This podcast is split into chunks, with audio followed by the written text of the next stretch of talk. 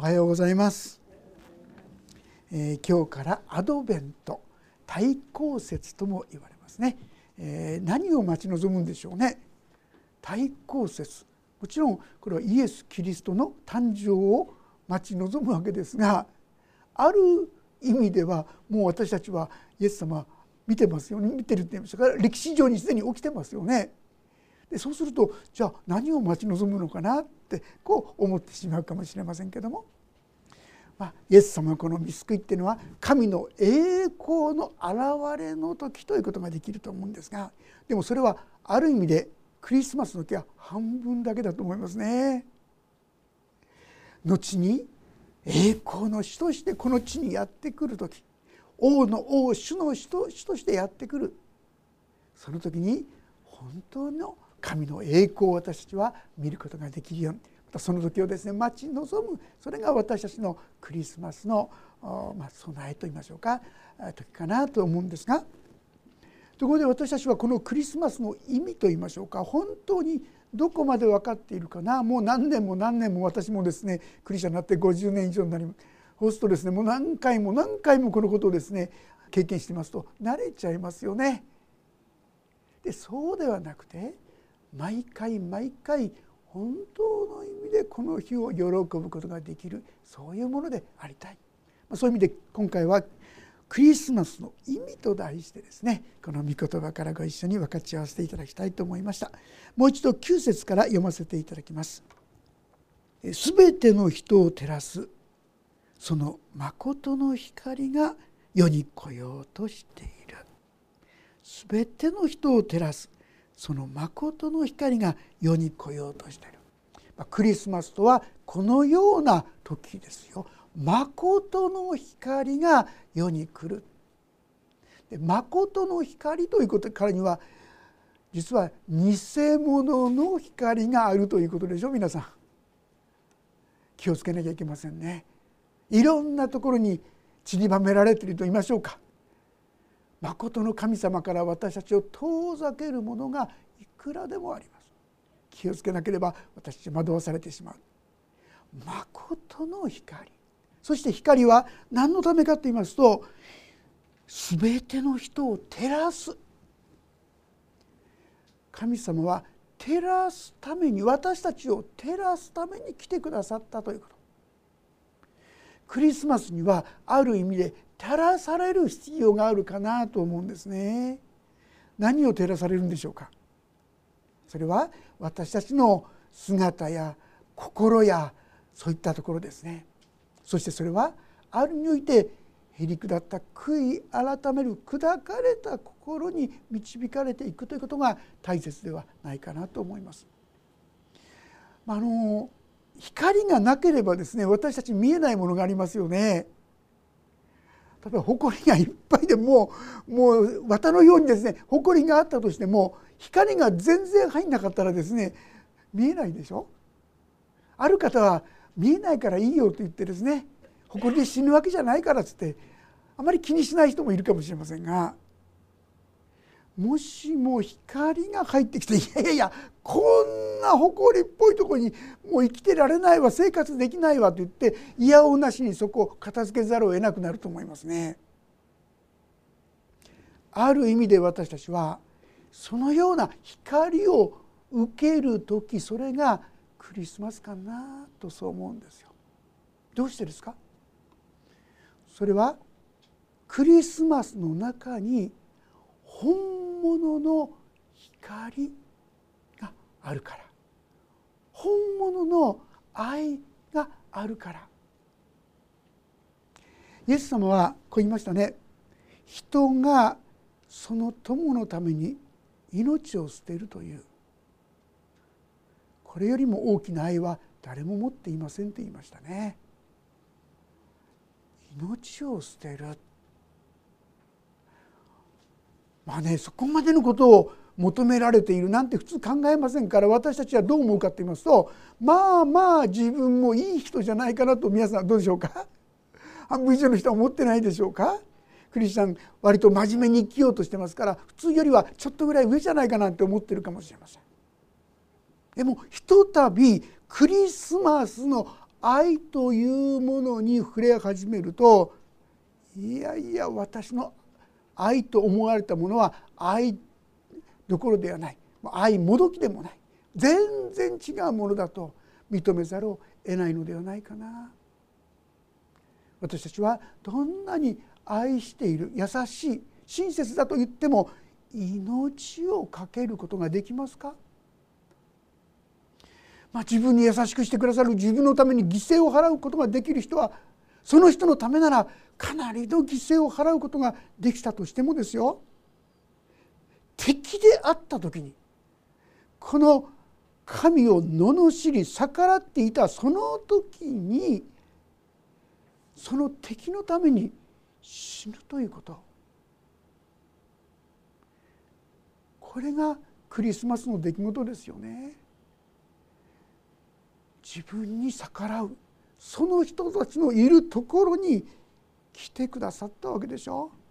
そればかりかそこで自分が命を取られるそれもむごたらしいですね。悲惨な状況で。そういうことを全部分かっていながらこの世に下ってくださった。あのイエス様が受けられたですね悲惨な厳しい出来事はある意味で全部想定内なんですよね。イエス様は全部分かっていましたでもあえてそれを超えてきてくださったこれが神の愛でありこれがクリスマスの愛ですよ。それと比べたらですねまあ自分もそれなりに頑張ってるとか優しいとか親切だとかそんなものは本当に表面的なものにしか過ぎないなって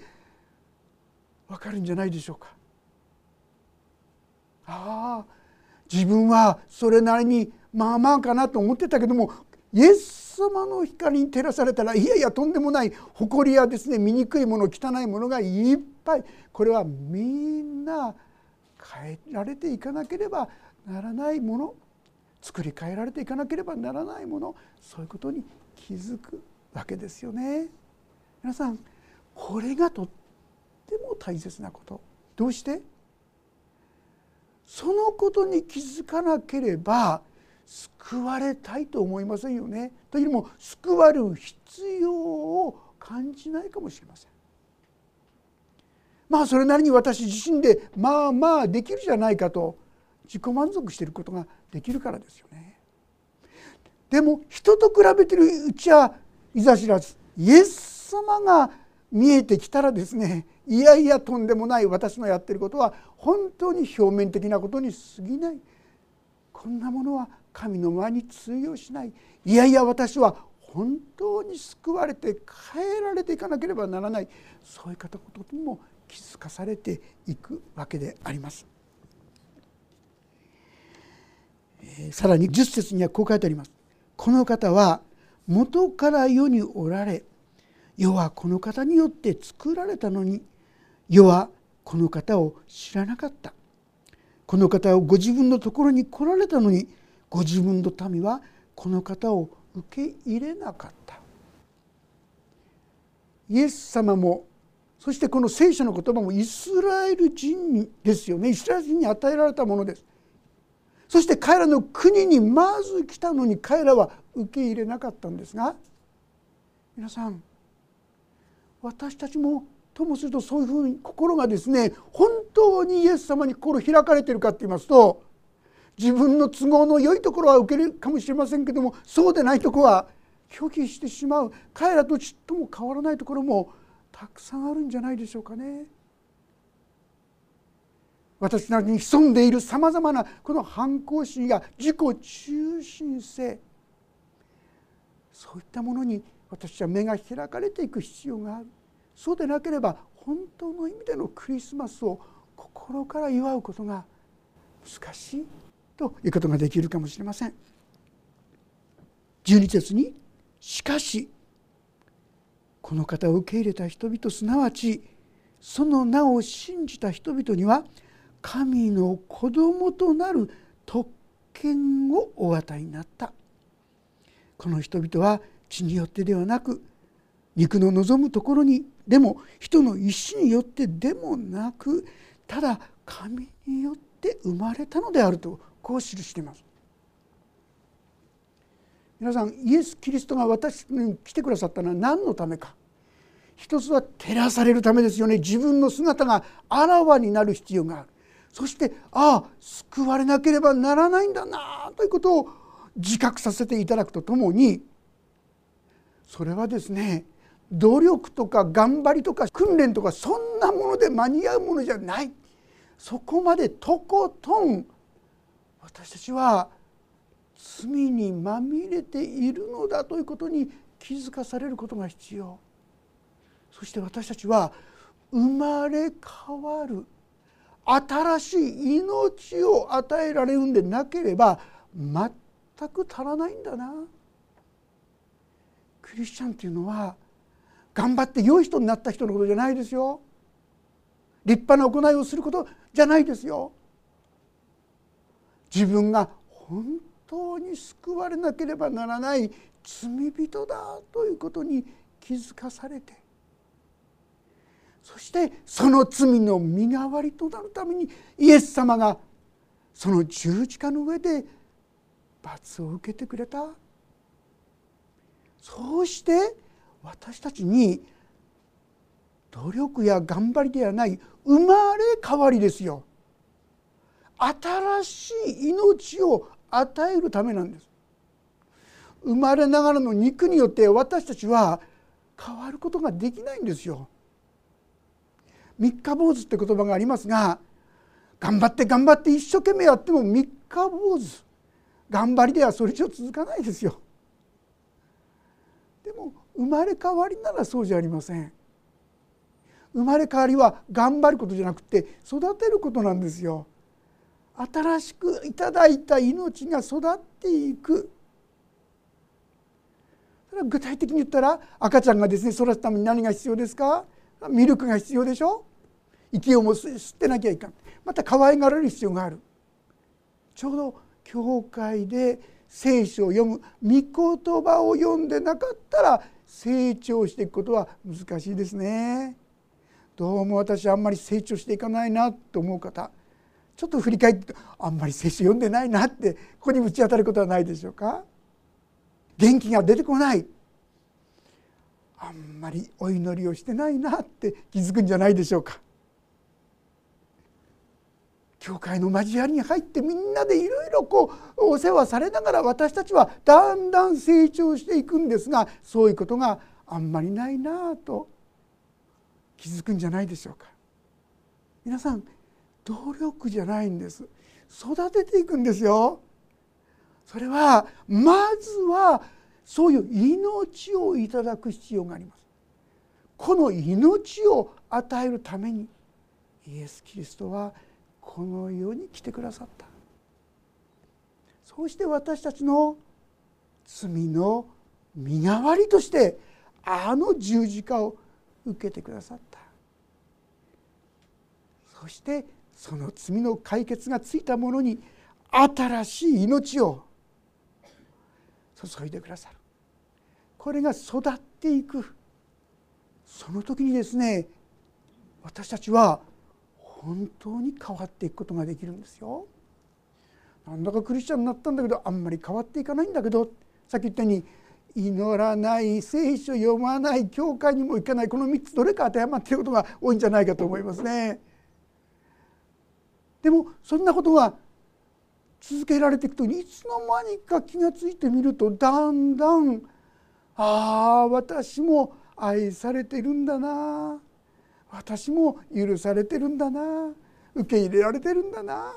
高価でたっといて言われてるんだな。そんな言葉があるんで素直に受け止められるようになってくる。神様の愛を素直に受け止められるようになってくる。これみんな神様の御業新しい命をいただいた結果なんですね。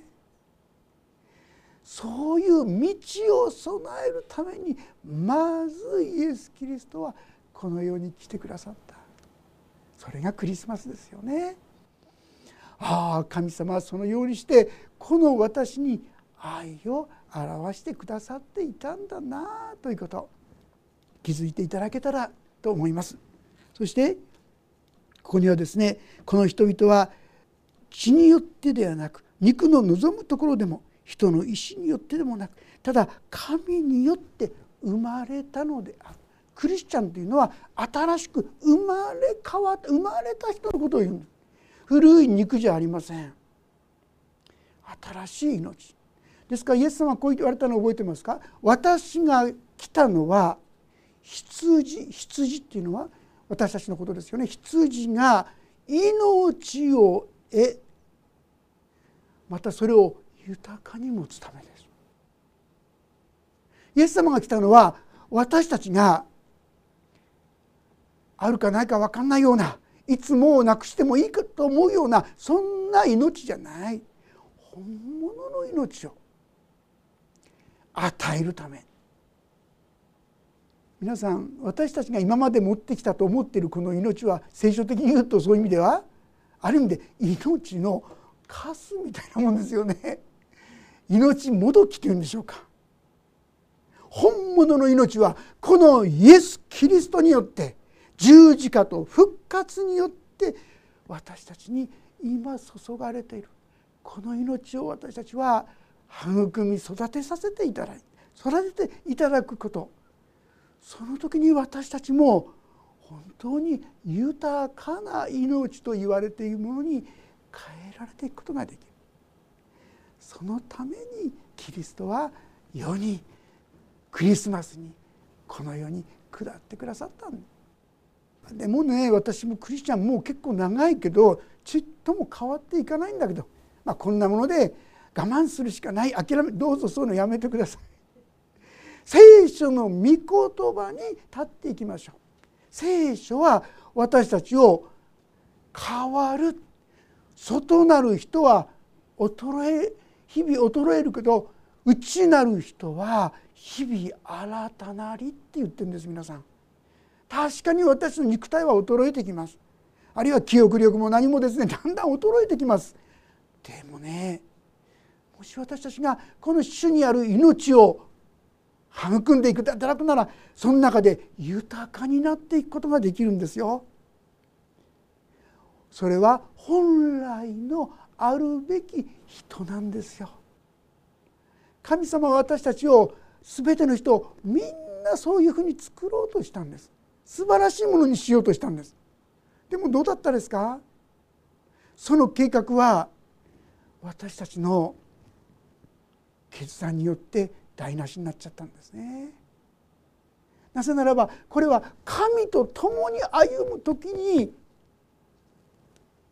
可能になるからです。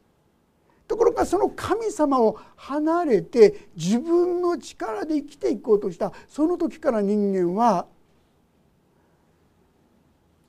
何もかもができなくなってしまった。それだけじゃない。出てくるのは罪ですよね。妬みや嫉妬や恨みや裁きやそんなものしか出てこなくなっちゃったもはや神の子と呼ばれるにはふさわしくないものになってしまったんですよ。豊かな命を注ぐことができなくなってしまった。だから神様はもう一度このクリスマスによって私たちにもう一度新しい命。前みたいにもうダメになってしまうような命じゃなくて永遠に変わることがない。永遠に変えられ続けていくことができるこの豊かな命を私たちに植えてくださりそれを育てようとしてくださっている。これがクリスマスですよ皆さん。大いなる希望が大いなる未来がこのイエス様によって私たちに注がれたということなんですね。そして14節言葉は人となって私の間に住まわれた。私たちはこの方の栄光を見た。父のもとから来られた独り子としての栄光である。この方は恵みと誠に満ちておられた。ヨハネはこの方について証ししてこう叫んだ。私の後に来られる方は私に勝る方です。私より先におられたからです。と私が言ったのはこの方のことです。私たちは皆この方の満ち満ちた豊かさの中から恵みの上にさらに恵みを受けた。神様は私たちに恵みの上にさらに恵みを増し加えるようなそういう命。そういう人生を備えてくださってるんです。でも私たちはあんまりそれに預かってないなと思いませんか？それは私たちがある意味で諦めちゃってるからなんですよね。神様与えてくださろうとしてるのに無理無理って思っちゃってんですね。ですからもはやそそこにですねそれ以上のものを与える余地っていうんでしょうか。キャパシティを持たなくなってしまっている。私たちは神によってどんなことでもできるのですとピリピ書に書いてありますけどもそのような神様は素晴らしいものをくださっているんだ。ああ私はまだそれ味わってない。本当に私にそれをくださいと大胆にもっと積極的に求めていくことができるしまたそうすべきではないかと思うんですね。この方はもうヨハネバプテスマのヨハネはこの人こそキリストじゃないかって思われた人なんですが私なんかもう本当にちっちゃいちっちゃい比べようのないほどの人それがイエス様果たして私はそのような確かなこの期待とですね信頼をこのイエス様に本当に置いているだろうか。ここにですね私たちはこの方の栄光を見たと書いたんですがこの栄光って何のことでしょう？ピカピカ輝くそういう世界のことでしょうか？具体的なことで言えばこれは十字架と復活ですよ。あの十字架が神の栄光栄光ってカベトって言葉なんですがこれは重さって言葉から来る言葉ですよ。重いことなんですよ。十字架というあの苦しみを通してしかしそこからよみがえって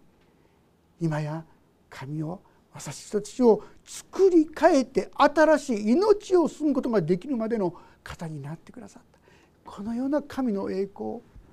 私たちはこのイエス・キリストを通して見ることができるんです。皆さん今までに神を見たことがある人いますか？ないと思うんですけども。まあこれは冗談ですがある教会でですね献身者っていう言葉時々使いますね。神様に生涯を捧げた人の献身者っていうんですがその人教会に来たばかりの人ですね。見る神と理解したんですね。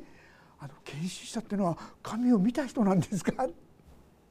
そうじゃないですよ。私たち神を見ることはできない。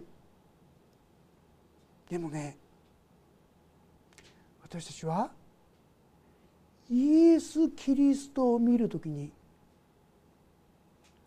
神が見えてくるわけですよ。福音書っていうのは4つもありますよね。なんで4つもあるのかなって考えたことある人いません？一つで十分だよ大体一つ読めばね大体のこと載ってるしまあ同じようなことが繰り返し繰り返し語られてるからもういいよってそんなこと思うかもしれませんけども4人の人のイエス様証言ですよね。それによって私たちはイエス様って方が見えてくるし見えてくると私たちは神様が分かってくるんですよ。そういう意味で福音書をよく読むことをお勧めしますね。そしてイエス様って方がどんな方なのか。あこんな優しい方だったんだ。こんな謙遜な方だったんだ。こんな思いやりのある人だったんだ。イエス様を見ることによって見えてくる。私たちはいくら神って言ったって全然分かんなかった。皆さんも神様が愛だなんて福音聖書に触れて初めて知ったんじゃないですか？せいぜい神様ってね罰当てる方かあるいは恐れなきゃいけない方だそんなところじゃないでしょうか。でも神は愛であり真実であり誠実であり力があるしそういったことが分かるのは福音書を通してイエス様の姿を通して私たちはだんだん分かってくる。ああもっともっと私はそういう意味ではまだまだちっもイエス様のことが分かってなかったなと。本当にこうもう一度しっかりと福音書を読みながらイエス様をですね黙想させていただく理解させていただく。これが必要ではないでしょうか。17節立法はモーセによって与えられ恵みと誠はイエス・キリストによって実現したからです。立法正しい教えこれは立法モーゼを通して与えられました。人間としての生きるべき道。これはモーゼを通して10回をはじめ多くの言葉が記されていますがいかがでしょう？それ私たちできますか？あなたの隣人を自分と同じように愛せよって言われてそれができなかったらもう地獄行きだって言われたらそりゃこれ苦しいですよね。立法モーゼの立法は正しい教えです。正しい教えではあるけどもそれは実現できないんですよ私にはできないってことが分かるだけですよね。自分には無理だっていうことが分かるわけですよ。だからイエス・キリストが来てくださったんです。そのできなかった私の一切の罪を身代わりに受けてくださったばかりでなくてそこに新しい命を注いで私たちがそういう生き方ができる力をも生まれ変わった新しい命をも私たちに注ぎ込もうとしてくださった。ですからこのキリストによって神の言葉は成就する完成していく。そういうことなんですね。教えを一生懸命ですね守ろう守ろうとしてればはっきり言ったら苦しくなるだけ。そして自分にはできないってことを悟るだけ。もう無理だこんな神様に仕えていくことはできない。そんな結論しか出てこないと思います。でもイエス・キリストが見る時にああこんな私のために一切の罪を全部もう身に受けてくださった。何一つ責められることがない。その力をいただき始める時にじゃあそれをさせてもらおうかな。そんな生き方が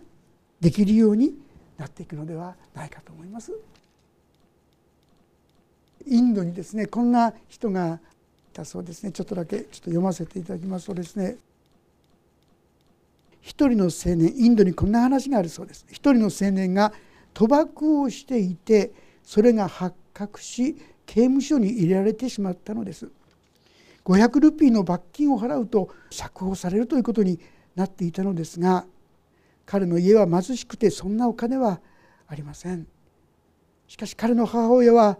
そのかわいそうな息子を持って何とかその罰金を払ってあげたいと思い毎日毎日石運びをしたそうです。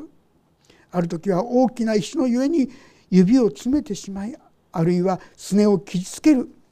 あちこちが傷だらけ。ある時は疲れ果てて倒れてしまって体中打ち身を受けることもあったそうですしかしついに500ルピーを蓄えることができそれをもって息子の釈放を願い出たのですこの青年は釈放され久しぶりに会う母親を見て「お母さんありがとう」と言って近づいたのです。ところが今までしなやかであった母親の手は節くれだって荒れて傷つき